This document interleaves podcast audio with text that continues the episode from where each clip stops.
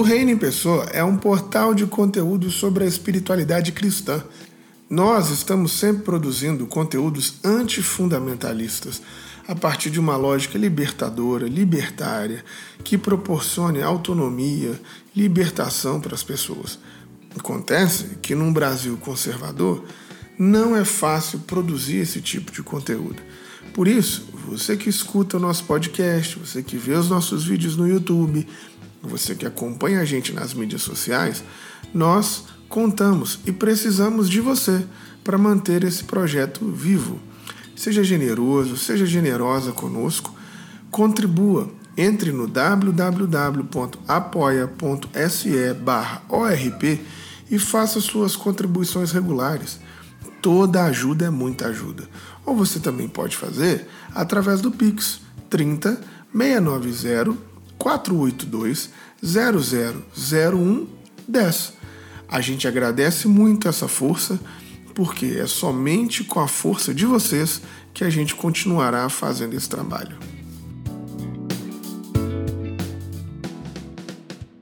Fala comigo, tudo bem? Estamos aqui em mais um episódio do RPCast, nessa série especial que nós estamos aqui na Bethesda, estamos na sala, no gabinete aqui do Walter.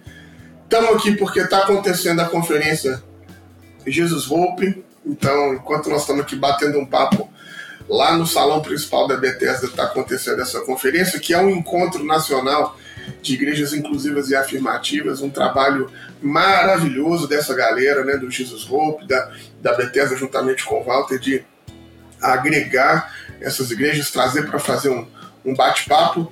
É, é, o primeiro encontro, um evento assim único, marcante, e a gente está aqui entrevistando gente que a gente gosta, gente que a gente admira, gente que é importante é, nesse nosso cenário, homens e mulheres, ou qualquer gênero que se identifique de Deus, que está aqui fazendo um trabalho para anunciar o reino de Deus.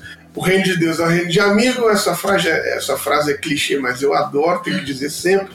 Estou sempre com ela, minha companheira, camarada, Pamela. Salve galera, sempre muito bom estar aqui. Eu tô super eufórica porque a representatividade feminina desse evento está maravilhosa. A gente está aqui com ela, a pastora Carla, e eu tô meio apreensiva porque a gata é jornalista. Eu falei, meu Deus, agora você é hoster dela. Esse é só um detalhe.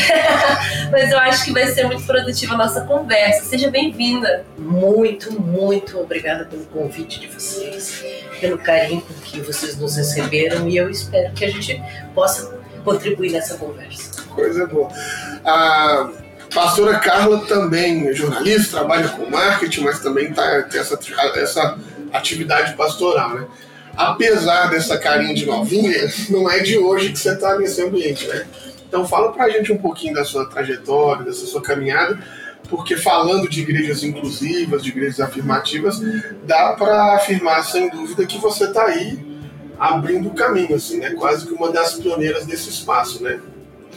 Então, eu, a minha história ela começa desde a maternidade, porque eu sempre digo que eu não nasci na maternidade, eu já nasci na Assembleia de Deus, né? Eu já fui lá, então a minha avó é dirigente de circuito de oração, vim de uma família é, evangélica, de pastores, presbíteros, diáconos, eu cresci nesse meio. E comecei a pregar desde novinha porque eu fui projetada para ser uma missionária, para ser uma pastora, para ser mulher de pastor. Então sempre teve essa questão, mas a, a, palavra de Deus mesmo, essa, essa vocação, sempre gostei de estar com o microfone na mão, de estar, eu não sabia nem ler, mas eu dizia para minha avó, pega um versículo, lê para mim que eu vou pregar sobre. então essa é a minha história, eu nasci nesse meio.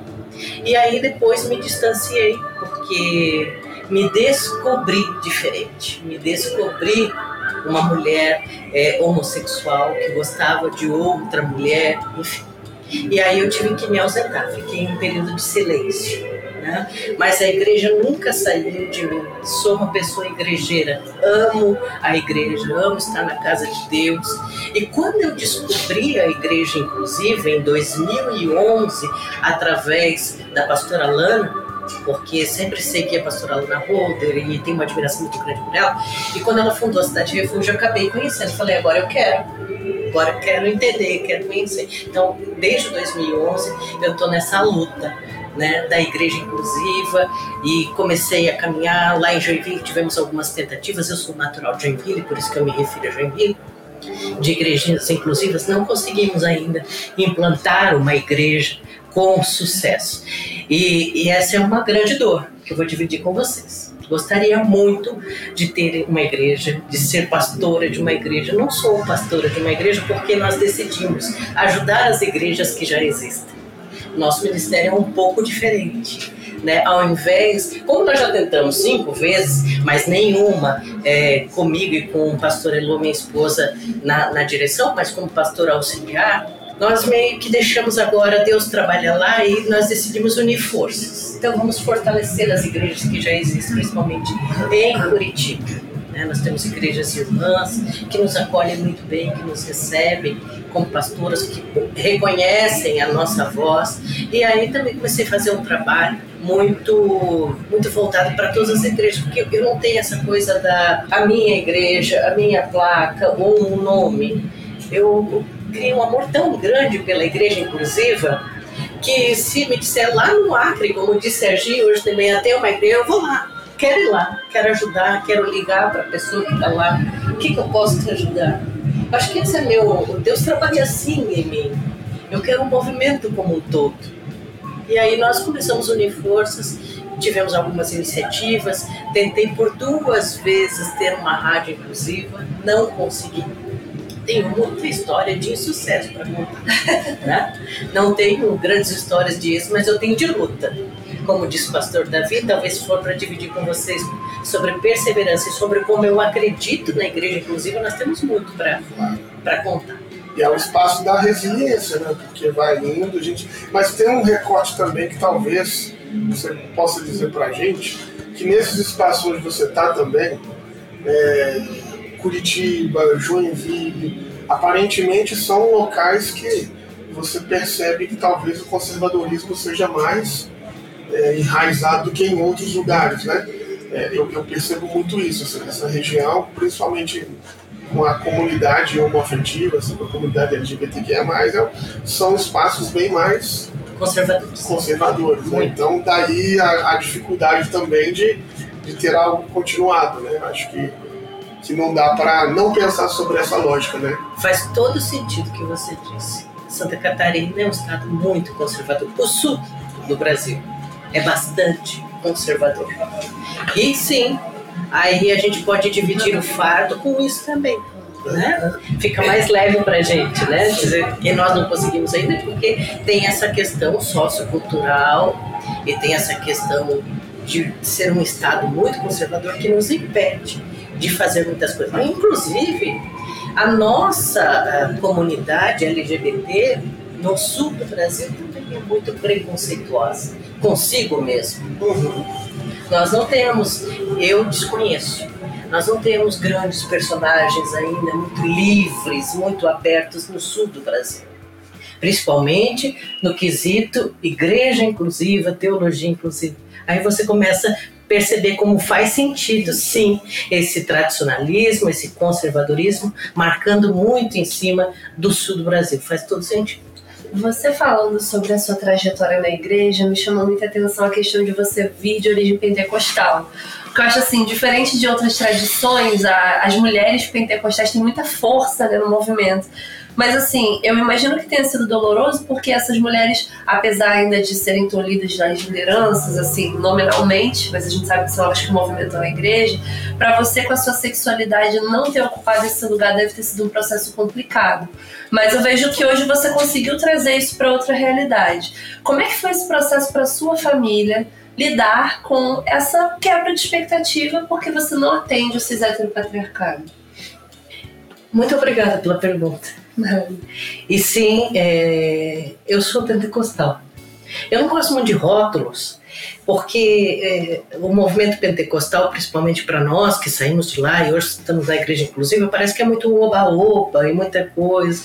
Eu não, eu gosto da, do evangelho puro e simples, eu gosto do avivamento todo dia, eu gosto disso, eu gosto do a paz do Senhor, eu tenho uma pregação que é muito pentecostal, né, que é diferente de uma pregação conversada, é claro, eu dou meus pulinhos, eu tenho um jeito muito pentecostal que vocês percebe, eu acho que até falando denuncia. E gosto disso, gosto de indar, eu sou muito retrô e gosto de trazer isso, não como um saudosismo, mas é porque o nosso coração tem saudade de onde foi bom, né? Se foi, se a gente tem saudade, é porque aquilo é muito bom, né? E eu gosto, gosto de indar, eu gosto dos hinos antigos e para mim foi não só para minha família, para mim foi muito difícil não estar lá porque querendo não era minha referência, era um lugar que eu amava. Eu não deixei de amar a igreja, a Assembleia de Deus, da onde eu vim. Muito pelo contrário, eu não tenho mágoa alguma. É uma, aliás, é uma pena que eles me perderam, porque é uma igreja que eu amo e eu não tenho assim, sofri muito sofri preconceito, sofri injúria, uh, nossa, fui praticamente expulsa da igreja. Eu tenho uma trajetória triste nesse sentido e a minha família também. Aí, respondendo a sua pergunta, a minha família sofreu, principalmente a minha avó, que me criou, né? Eu convivi, a minha avó orava todos os dias comigo, nós lemos a Bíblia várias vezes juntas, e a minha avó tinha aquela coisa de você precisa ser um exemplo. As pessoas olham para você, cara. A minha avó profetizava muito sobre mim. Olha, não fique conversando muito aí na, na, na porta da igreja porque isso é feio. Você precisa chegar e dobrar o joelho. Eu ainda trago essas coisinhas de lá, sabe? As pessoas precisam te ver orando. A minha avó sempre dizia: se um líder senta, a igreja deita. A minha avó sempre me ensinou: a cara da igreja é a cara do pastor. Se você quer ser uma pastora, você vai precisar ser mais forte que eles. Então, olha quanta carga eu trouxe. E como agora que a minha avó está entendendo o processo que está acontecendo comigo, quando ela vê. Ela me perguntou esses dias: minha filha, onde você vai pregar? Eu falei, vou em São Paulo, mas não vou pregar, vou participar de uma conferência. Então, agora ela está entendendo, mas foi muito difícil, principalmente para minha avó, que se alimentou muito de uma esperança de que eu seria uma grande pregadora. E eu falo sempre, eu acho que se eu tivesse lá hoje, podia ser uma Camila Barros, podia ser uma dessas mulheres tão empoderadas que nós temos hoje.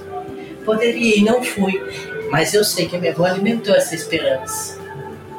Mas hoje ela vê que não importa o que aconteça, Deus sempre cumpre o seu propósito. O propósito, o propósito de Deus na minha vida está se cumprindo. Embora às vezes ela não entenda, mas agora ela começou a aceitar que Deus é fiel e que não é o homem que me chamou. Hoje ela vê isso com muita clareza, porque quando ela achou que eu não ia nunca mais pregar, ela vê como a nossa vida tem movimento, como o Senhor tem feito coisas maravilhosas, como o Senhor tem nos usado. Então, é sobre isso. E eu fico muito feliz. Eu falo da minha avó porque a minha avó teve uma importância muito grande na minha vida. E hoje eu vou dizer para vocês, eu sou feliz porque eu sei que ela pode descansar, porque ela viu Deus cumprir aquilo que Deus falou com ela quando eu nasci. Quando a minha mãe estava grávida, Deus falou com ela, sem ela saber que a minha mãe estava grávida, que Deus daria para ela uma neta que faria diferença. E ela guarda isso com ela até hoje, ela conta para todo mundo. E hoje ela está entendendo que diferença, que diferente e que diferença ia fazer. O Reino em Pessoa tem o apoio da Faculdade Unida de Vitória uma faculdade onde você encontra vários cursos de graduação, especialização, mestrado e doutorado online e presencial de vários campos do saber. Nós aqui estudamos teologia lá e garantimos que é, sem sombra de dúvidas, o melhor curso de teologia do país. Fica de olho, entra lá no site da Faculdade Unida de Vitória e vê se de repente tem algum curso que você queira fazer, algo que você queira aprender, porque com certeza a Faculdade Unida de Vitória tem muito a ensinar. Que coisa linda, né? Que bonito esse, esse testemunho. Você, nessa lógica de dizer sobre essa comunidade, a gente vai percebendo também como o mundo vai mudando e esse conceito de comunidade também ele vai mudando, né? Porque nas suas redes, no seu trabalho, na, na maneira como você projeta, os vídeos que você faz, os devocionais que você apresenta, eu imagino né, que nesse espaço da internet também hajam ali pessoas que, que estejam ali desfrutando disso que você está fazendo e que talvez tenham uma noção de, de comunidade, de pertencimento, de, de uma proximidade, né, de uma intimidade com esse conteúdo que você faz. Né? Então a minha questão é, você vem desse espaço né, é, da Assembleia, dessa igreja física, dessa igreja local, porém hoje a igreja transcende a isso. Né? Tem essa igreja também vamos pensar assim, online, né? E que talvez seja talvez um, um caminho até mais fácil de chegar, né? Alguém talvez assim num sofrimento, num desespero, que, que não saiba como lidar. De repente, presencialmente, ela vai demorar anos para te encontrar, mas às vezes um vídeo seu, uma devocional só cai no colo dela ali. Como é que é lidar com essa comunidade também é, online, da internet, que, que é um pastoreio diferente, né? Mas não deixa de ser um pastoreio. Né? Eu tenho que pedir perdão para as pessoas que me seguem, porque eu sou muito relapsa. É, eu ainda não li Casa de Ferreira Espeto de Pau. Apesar de ser jornalista, eu tenho uma dificuldade muito grande com a constância das redes sociais, com a cobrança das redes sociais. Eu, quando eu vi, se eu decidir que eu vou tomar um sorvete, eu tomo sorvete depois eu lembro da foto. É uma coisa incrível, eu não lembro, eu não tenho essa coisa. É, eu não sei se. Eu, olha, esse seminário, essa conferência está sendo muito importante sobre liberdade. Eu não sei se eu me sabotei tanto na minha liberdade, eu sempre me escondi tanto para não afetar o outro, que eu tenho uma dificuldade muito grande ainda com as redes sociais. Uhum. Mas eu tenho me esforçado para gravar devocionais, sempre só que também não gosto de falar qualquer coisa. Eu só gravo mesmo quando aquilo está queimando no meu coração, sabe? Às vezes eu tomo um banho, poxa, isso aqui é um devocional, isso aqui é diferente. Mas eu, eu gostaria de ser mais ativo, eu gostaria de ser uma influência, eu gostaria de ter essa influência. É, mas sou muito relapsa e eu preciso melhorar porque as pessoas me cobram as pessoas pedem, pastor, você não gravou mais vídeo? Pastora, grava um vídeo para nós falando sobre isso, explica sobre tal coisa. E eu fico muito feliz com esse carinho, muito feliz mesmo. Só que eu tenho essa falha, não consigo ser constante, não consigo gravar vídeo todo dia, não consigo. Claro que o engajamento vai lá embaixo, porque eu faço um stories a cada três dias, né? Quando não passa uma semana, né? Mas eu quero melhorar nisso porque a igreja online tem muito alcance. A nossa voz ecoa. Eu não tenho. Eu estou aqui. Por que eu estou aqui? Porque com, com esse espaço todo de, de redes sociais, eu não sou uma pessoa ativa, eu não tenho nem mil seguidores. E como é que eu cheguei aqui? Eu fico, sabe, pensando. Mas é para você ver que ainda um pouquinho que você faz, ainda reverbera. Deus ainda trabalha, né? O Senhor leva teu nome, espalha como, como vento. Então eu fico imaginando, se eu fizesse um pouquinho mais, o que será que não ia acontecer, né? não, mas, mas para além disso, é que talvez você é, seja mais, você né, assim, é um pouco, você é humilde e não tem também dimensão da importância do que é o que você tá, se propôs a fazer, que é o Igrejas Inclusivas do Brasil.com, é isso? Hum. Então, assim, é, é esse, esse espaço também de das pessoas conseguirem entrar, achar, procurar uma, uma comunidade, uma igreja. Porque assim, para a comunidade né, LGBTQIA, as igrejas elas são espaços de fôlego, de respiro, é um lugar de. Então, assim, é, você ter desenvolvido essa, essa proposta, essa ideia também, é extremamente relevante para o ambiente onde nós, onde nós estamos, né? E talvez às vezes a gente tem isso, assim, a gente tem tem pouca compaixão com a nossa história, né? Porque o seu, porque o seu trabalho é incrível. E aí poderia ser até legal de você falar um pouco mais pra gente da ideia desse portal, de como é que ele, ele se estruturou, como que você pensou, como é que ele funciona.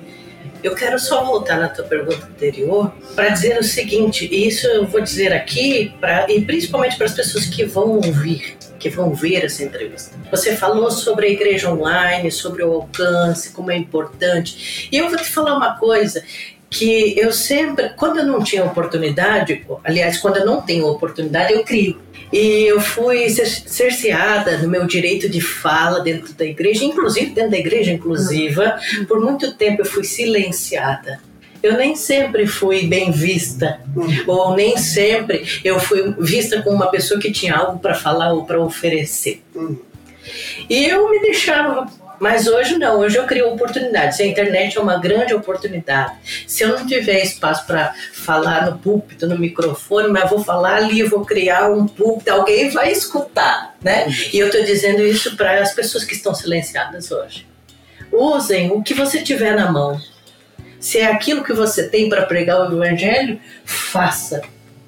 E o pouquinho que você faz reverbera. Tem assim um alcance magnífico. E aí, respondendo sobre o portal Igrejas Inclusivas no Brasil.com.br, vem desse desejo, porque eu quero que todas as pessoas encontrem uma igreja. Não a minha necessariamente, mas assim, ó, que se você tiver lá em Manaus e você onde tem uma igreja, eu quero que você acesse lá o portal e você saiba onde você vai encontrar quem é o pastor daquela igreja, né? Quantos anos aquela igreja tem atividade então, é sobre isso. Onde tiver uma pessoa, eu quero que ela tenha acesso, que ela saiba onde tem uma igreja mais perto, sabe? Porque a gente ainda não sabe. E como esse trabalho faz com que eu fale com muitos pastores do Brasil inteiro, porque eu gosto muito de conhecer onde tem uma portinha aberta, uma célula online, eu quero lá saber quero, o que está acontecendo lá. Então, isso faz com que os pastores me procurem muito para dizer, pastor, você sabe que tem uma igreja lá onde o vento faz a curva? Porque pergunta, assim, dos lugares mais improváveis. Você sabe se lá no interior de Goiás, mas no interior mesmo, lá em Boa Vista de Oranga tem uma igreja. Eu gostaria de saber. É esse meu trabalho. Eu quero saber aonde tem. E aí, inclusive, se você é pastor de algum lugar que eu não sabe, você me contate que eu já quero anotar. Eu quero saber sim, porque isso faz parte da nossa história. As pessoas precisam conhecer as igrejas inclusivas. Chega da gente é, financiar. Alguém falou ontem, né? Pastor Hertz, né? Eu acho que falou sobre financiar as igrejas que nos oprimem. A gente não precisa disso. A gente precisa reunir as pessoas num lugar que elas amem, que as ame e que elas possam ser livres de verdade. Então, um projeto Igrejas Inclusivas no Brasil.com.br é um portal de cadastro, onde você vai lá, cadastra a sua igreja e automaticamente esse cadastro fica disponível, não precisa ninguém aprovar, se coloca o nome da igreja, o pastor, não precisa ser nem um pastor para cadastrar. Se você sabe alguma informação daquela igreja, ela já é válida, já ajuda alguém né? Alguém vai precisar. E isso também vai se tornar num mapeamento que eu tenho muito desejo de fazer, que é depois que eu tiver um número suficiente, que eu achar, poxa, agora nós temos todos os estados, pelo menos uma igreja em cada estado, que é o que eu gostaria, é de fazer, então, um livro, lançar um e-book sobre os números que nós temos, né? E aí, claro, a plataforma, a gente, graças a Deus, pensou em tudo, todo dado vai ser muito bem-vindo, porque lá na plataforma nós temos o ano de, de fundação, então, no no mapeamento lá no e-book vai ter igrejas com mais de 10 anos, igrejas com 2, 3 anos, igrejas recém-abertas. Eu quero dividir por categoria, porque eu acho que vai ficar muito mais fácil. Né, a gente conhecer quem nós somos, a nossa história, saber um pouquinho da nossa, da nossa vertente que é a igreja inclusiva. Maravilhoso você falar essas coisas, porque assim, é, eu lembro quando eu tive crise dentro do ambiente fundamentalista e eu queria sair, mas não sabia o caminho. E o desespero que foi assim tentar achar essas informações, porque a nossa comunidade ela é tão violentada o tempo todo que existe um cuidado, né? As pessoas elas vão se cuidando para se defender, para não receber ataque, então é mais difícil. Parece no início assim uma seita. Agora a gente está podendo fazer uma conferência nacional, né? E aí ouvir isso de você que vem de uma tradição que a gente sabe, igrejas pentecostais, até reformadas, tem essa, esse culto ao personalismo, ao pastor, e você se colocando à disposição, sem querer colocar seu nome na frente, é uma coisa muito linda mesmo. E eu queria que você contasse um pouco pra gente como é que foi esse processo de você tomar posse do seu ministério, já casada, como é que foi conversar com Deus sobre isso, entender seu lugar em Deus, entender que você não precisava se sacrificar, porque eu sei como é que é o, rolê pentecostal. É sem peleja não tem vitória. Então é tudo sobre você dar tchá, tchá, ali, pelejando, não sei o quê. E de repente você se coloca nessa teologia e fala: Deus, eis-me aqui, envia-me assim, desse jeito que eu sou. Eu queria que você contasse um pouco dessa experiência. Essa é uma pergunta que requer muito das minhas memórias e do meu emocional. Porque você falou muito bem como é que é você desenvolver seu ministério, né, e tomar a força. É basicamente isso, o reino de Deus é tomar a força. E eu vou dizer que meu ministério eu tomei a força, porque como eu disse, eu eu fui cerceada. Nossa, não foi fácil. Nada foi fácil. Inclusive até hoje eu tenho uma dificuldade com ser chamada de pastora. Porque não foi fácil. Foi negado isso a mim muitas vezes sabe? Não, você não, não é teu tempo ainda. Vem o outro, vem o outro. O Davi estava lá no campo. Mas uma coisa que eu sei é que Deus me chamou. Eu tenho certeza do meu chamado. Eu posso ter uma dificuldade porque as pessoas, as nossas memórias são muito tristes, então isso tudo dificulta a gente tomar posse, enfim. Mas eu tomei a força. Chegou uma hora na minha vida que eu disse assim: eu não sei fazer outra coisa. Eu sou jornalista por teimosia, tá? Porque por vocação eu sou pastor. Porque aquela menina que eu contei para vocês, que desde pequenininha estava com desodorante na mão, pregando a palavra, aquilo lá, eu não era jornalista, eu era uma grande pregadora ali, eu estava lá. Então, qual que é o meu chamado? Uma pessoa que até hoje eu falei, eu só sei, eu só sei viver para Cristo. Eu não sou uma pessoa baladeira, nunca fui. Não gosto do tudo, tudo, tudo, tudo, tudo. Tenho uma dificuldade muito grande com isso. Eu não, eu não sei ser outra coisa, a não ser viver para a igreja, para Cristo. A igreja é um ambiente que eu me sinto, que me pertence. Aqui eu estou em paz. Eu acho que a família da gente é a nossa primeira testemunha. Se vocês conversarem com a minha avó, conversarem com a minha mãe, elas vão confirmar a mesma história que não tem um outro. Se eu sumir, vocês me procuram na igreja. me perdi, eu vou estar tá lá. E não importa, tá? não importa se ela é evangélica, pode ser a igreja católica. Eu amo, se é uma igreja, se é um templo, eu quero estar tá lá. O sagrado me impressiona muito. Mas o meu ministério foi tomada força. Eu tive que decidir. A partir de agora eu vou começar a trabalhar. E quando eu comecei a trabalhar em prol da igreja, inclusive que não era por uma igreja nossa, mas para remontar a história, para conversar com as pessoas, usando muito a minha formação de conversar mesmo, porque os pastores são muito carentes. Quando eu fui conversando, entendendo a dor, o que, que faltava, o que, que eu posso te ajudar, Deus começou a abrir o meu ministério, as pessoas. E olha como é bonito, quando as pessoas te reconhecem. De repente, as pessoas começaram a me chamar de pastor. E eu não vou esquecer um dia que um grupo lá de, de São Paulo, de São José do Rio Preto, me ligou no meu aniversário, que eu não sabia que eu tinha essa importância. Parabéns, eu nem conhecia. Me fizeram uma chamada de vídeo.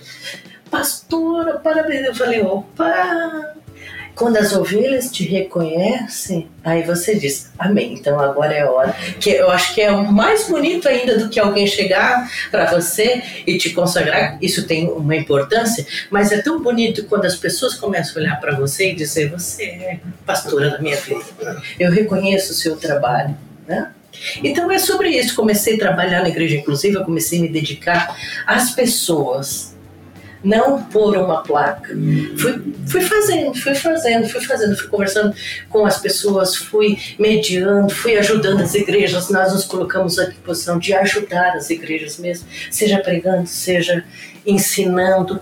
Né, me dediquei bastante para conhecer a história da igreja inclusiva no Brasil, sobre teologia inclusiva é um tema que me debruça ainda hoje.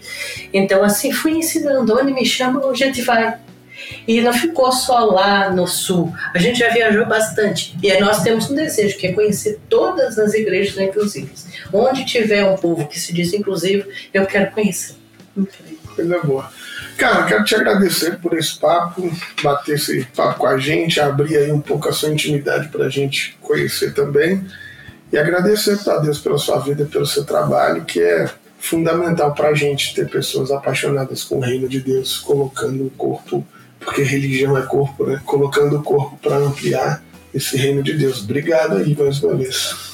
Verdade, bom privilégio. Eu quase que chorei. Vocês sabem, né? Eu sou chorona. Quase todos os episódios eu vou dar um sniff, mas esse testemunho foi lindo demais. Te agradeço muito pela coragem, pelo cuidado mesmo. Fazer esse levantamento para a galera que está chegando ser acolhida. Isso é fundamental. Obrigada.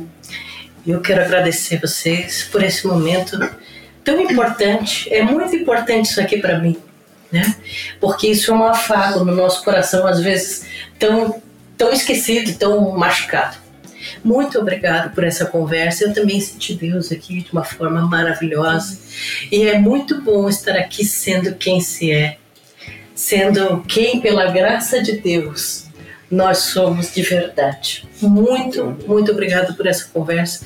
E eu quero só encerrar dizendo o seguinte que eu deixei passar, mas é que daí depois eu vou pensando, poxa, podia ter falado aquilo, podia ter falado aquilo outro que é sobre isso, sobre essa pergunta que você me fez. Para quem estiver nos acompanhando, se ninguém valoriza o teu chamado, valorize você. Eu tomei posse de um versículo de Paulo que ele diz: Se eu não sou apóstolo para os outros, que eu seja pelo menos para vocês. E Paulo também diz: Olha, eu não fui, ninguém me chamou para ser apóstolo. Eu me fiz apóstolo. Então eu quero encorajar as pessoas. Não estou dizendo que a partir de amanhã, então todo mundo que se sente pastor deve ser pastor, porque eu acho que pastor é uma construção. Né? A gente tem que ter consciência do que a gente está fazendo, porque trabalhar com a vida do outro é muito sério, mas a gente deve trabalhar.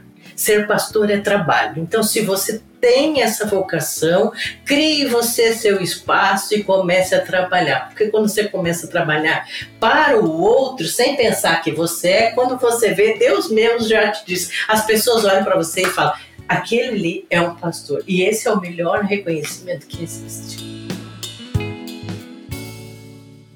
A leitura é uma coisa muito importante no desenvolvimento de qualquer ser humano, sem dúvida, né?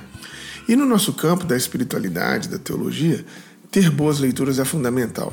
Por isso, nós somos parceiros da editora Recriar, que tem feito um trabalho maravilhoso no Brasil de produzir as melhores obras teológicas do nosso campo de evangelho de libertação, do evangelho libertador. Corre aí, rapidinho acessa www.editorarecriar.com e fica de olho em todas essas maravilhas que a editora Recriar está produzindo. Incrível, incrível. Gente, finalizando mais esse episódio, um beijo para vocês, até a próxima. Esse episódio foi editado por Felipe Bulbarelli.